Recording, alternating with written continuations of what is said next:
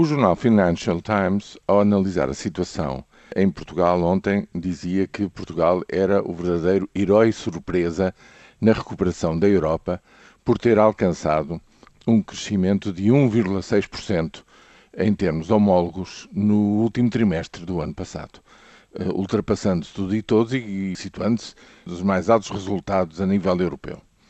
Ora, eh, enfim, na minha opinião, herói Portugal é seguramente por ter conseguido resistir a 10 trimestres sucessivos nos quais o produto foi caindo.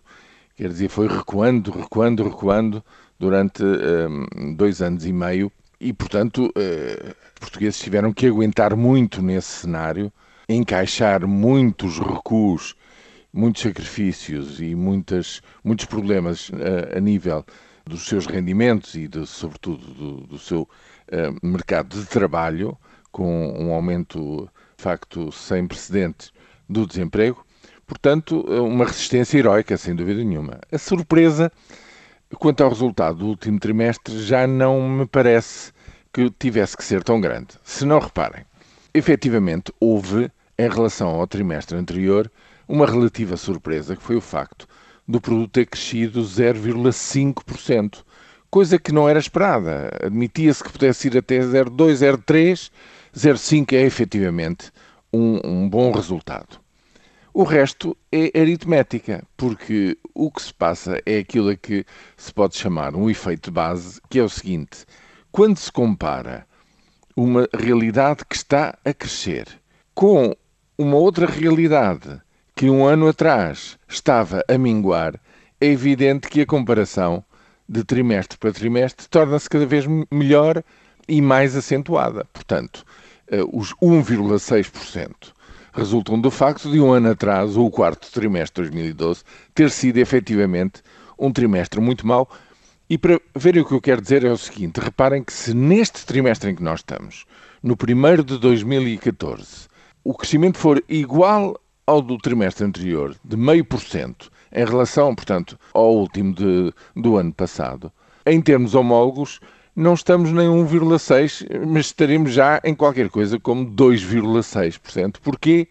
Porque o primeiro trimestre do ano passado é o pior da tal série de 10 trimestres consecutivos. É o efeito base, portanto.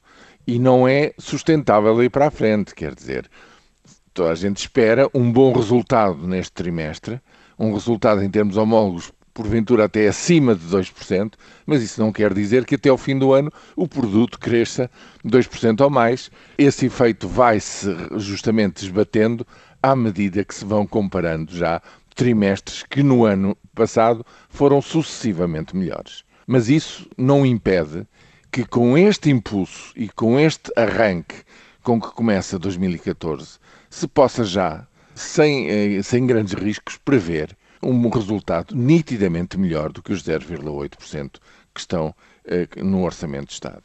Seguramente acima de 1%, porventura próximo de 1,5%.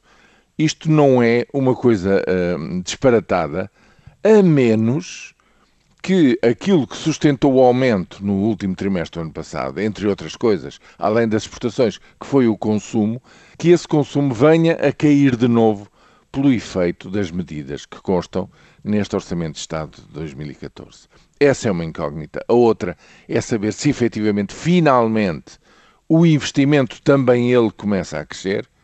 Enfim, estas são as incógnitas de 2014, mas não são propriamente uma surpresa que nos leva a pensar que de repente nos transformamos no melhor que a União Europeia tem a oferecer em termos de crescimento económico.